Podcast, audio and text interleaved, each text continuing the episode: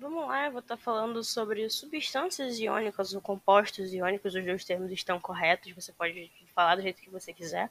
Vamos lá, o que são compostos iônicos? São aqueles que apresentam pelo menos uma única ligação iônica nos seus componentes. E como qualquer é, grupo da química de substâncias, por exemplo, eles têm propriedades a seguir, um padrão certinho, que são é, os altos pontos de fusão e ebulição, são sólidos na temperatura ambiente, são cristais duros e quebradiços, que são a forma definida deles. São melhores solventes, é, em, o melhor solvente dessa substância, né, é a água, e são ótimos condutores de energia elétrica no seu estado líquido, isso é muito importante ressaltar.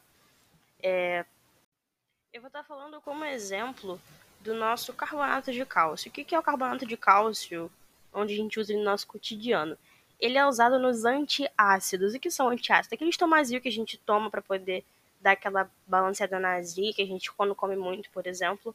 Também é usado na matéria-prima de de vinho e vidro.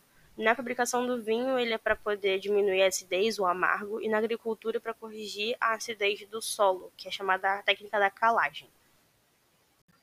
Juntamente com esse arquivo desse podcast, estou anexando duas imagens, uma da forma estrutural desse tipo de substância e a outra é da fórmula normal, que é CaCO3, que tem o carbono, o cálcio e o oxigênio.